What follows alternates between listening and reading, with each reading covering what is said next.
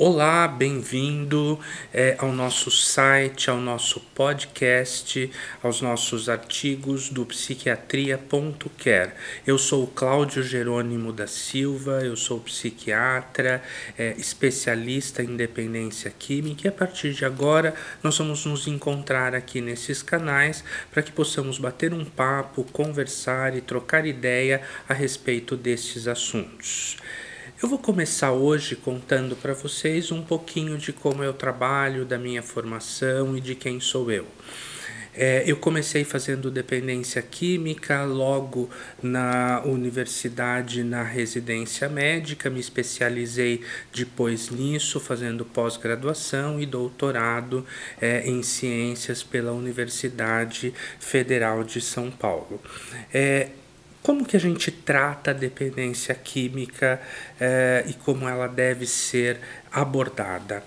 A dependência química, assim como as outras doenças mentais, elas são de origem multifatorial e as consequências delas são também nos diversos âmbitos da vida da pessoa.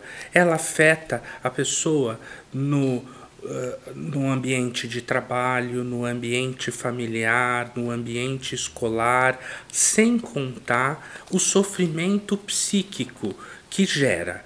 Esse sofrimento psíquico é muito subjetivo, ele é muito pessoal, é muito íntimo e às vezes é difícil de ser compreendido até por aquela pessoa cometida pela doença ainda mais difícil de ser compreendido pelas pessoas do entorno e pela sociedade de maneira geral. A gente sabe que as doenças mentais e as doenças psiquiátricas sofreram ao longo da história e ainda sofrem bastante preconceito originário dessa incompreensão.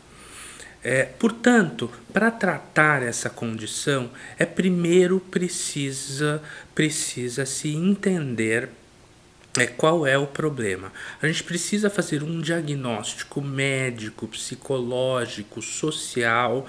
É, eventualmente, a gente trata com medicamentos, sim, existem medicamentos, nós vamos poder conversar sobre isso outras vezes aqui nesses canais, mas de maneira geral, o que a gente faz para tratar a dependência química é fazer um diagnóstico mais amplo possível e depois buscar solução dentro de uma rede de contatos de pessoas especializadas é, é como podemos resolver este problema.